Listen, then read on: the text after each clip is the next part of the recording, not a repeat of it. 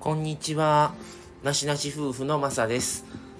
えー、今回は、えー、まあ今日は11月の29日に収録をしてるんですけども、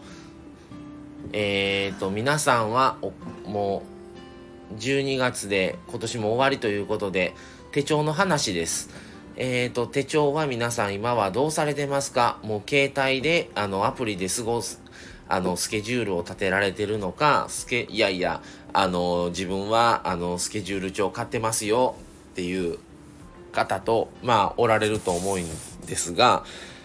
なしなし家は、あの、マサは、えー、手帳を買ってます。で、去年は夫婦で買ったんですけど、マミさんは結局、あの、携帯の方が使いやすいみたいで、ほとんどあまり使わなかったということで、ただ自分の場合はやっぱり買わ買ってその手書きで書かないと覚えれなかったりするんですね。でそれとその過去とか今月1ヶ月とかのスケジュールをパッと見た時にすぐにあの一目でわかるっていうことでないとやっぱり1週間前どうやったかなとか1週間後どうだどうかなとかっていう先の見通しとか過去を見てそれに合わせてスケジュールを組む時もあるのでちょっとやっぱり携帯ではあの、自分自身ちょっとやっぱ不安になったりするのでまあそれもあってあの僕の場合は手帳を買いましたっていう話です。で、手帳を買う時に、まあもちろん本屋さんで見たりとか、あの、僕は好きですごい無印行ってるんですけど、無地でも見ました。で、なんか見てると思うのが、最近、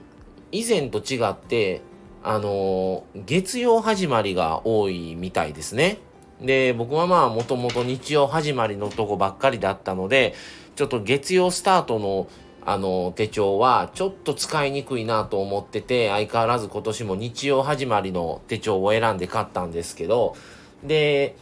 何種類かまああって結局落ち着いたのはあの今年ずっと使ってた同じところで手帳手帳の高橋っていうあのところが出してる本当のあの高橋っていうところが出してる手帳なんですけど一番見やすいし使いやすいので結局はいろいろ見てもうそこにままたまあ元のところに落ち着いたって感じです。まああの予定なのでその時はなくても急遽予定が入ったりとかする時に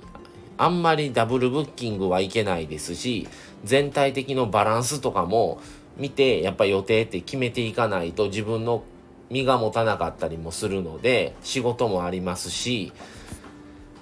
でまあ僕の場合だったらね親の病院の付き添いもあったりとかまあ本当に車のこととかいろいろ予定があるのでまああとね皆さんと同じように友達とお食事行ったりとかもあるのでそういうので予定を組む時に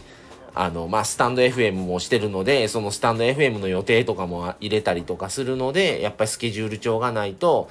ちょっとやっぱりしんどいかなっていう感じなので、それを、あの、愛用してます。はい。ってことで、皆さんは、あの、どういう携帯を使われてるでしょうか？あの、スマホでしょうか？こうやって、あの、紙媒体として手帳を相変わらず買われてるのか、やっぱりちょっとスマホではね、あんまり僕は使い慣れてないっていうのもあって、あの、あれなんですけども、まだ手帳っていう感じです。はい。っていうことで今日はあの手帳を買いましたっていうことでまた 1, 1月からね新しい手帳を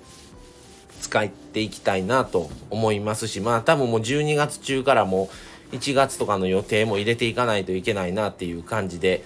あの書いていくんですけども